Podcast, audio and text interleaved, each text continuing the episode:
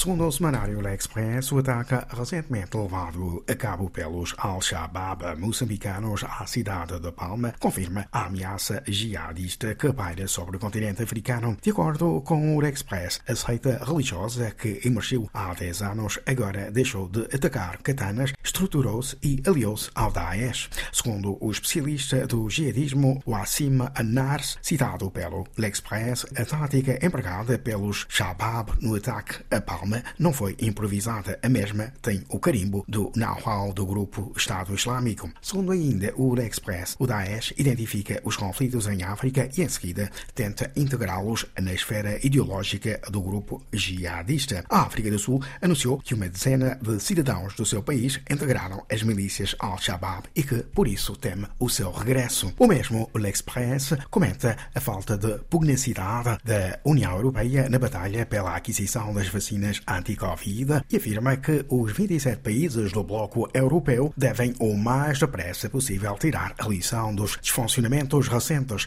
Segundo o semanário, a Europa reagiu muito lentamente na compra das vacinas anti-Covid. Por outro lado, a OMS criticou a União Europeia devido à sua lentidão em matéria de campanha vacinal. Perante a crise sanitária, afirma por seu lado a revista norte-americana Politico, citada pelo Courrier International, Emmanuel Macron, no papel do super-herói, decide tudo sozinho e Cada fase de resposta à pandemia decorre segundo a mesma dramaturgia digna de uma má série televisiva. Fim de citação. Para o Lopes, Macron coloca em jogo a sua reeleição através da gestão da crise sanitária. Segundo Lopes, a gestão solitária da crise de Covid pelo presidente Macron leva ao paroxismo os efeitos da Quinta República Francesa, na qual um único homem detém nas suas mãos o destino de todos. Segundo ainda o Lopes, Emmanuel Macron tem tem como objetivo a sua reeleição e, por isso, os seus círculos partidários mobilizam-se e delineiam uma estratégia para 2022, não obstante a crise sanitária.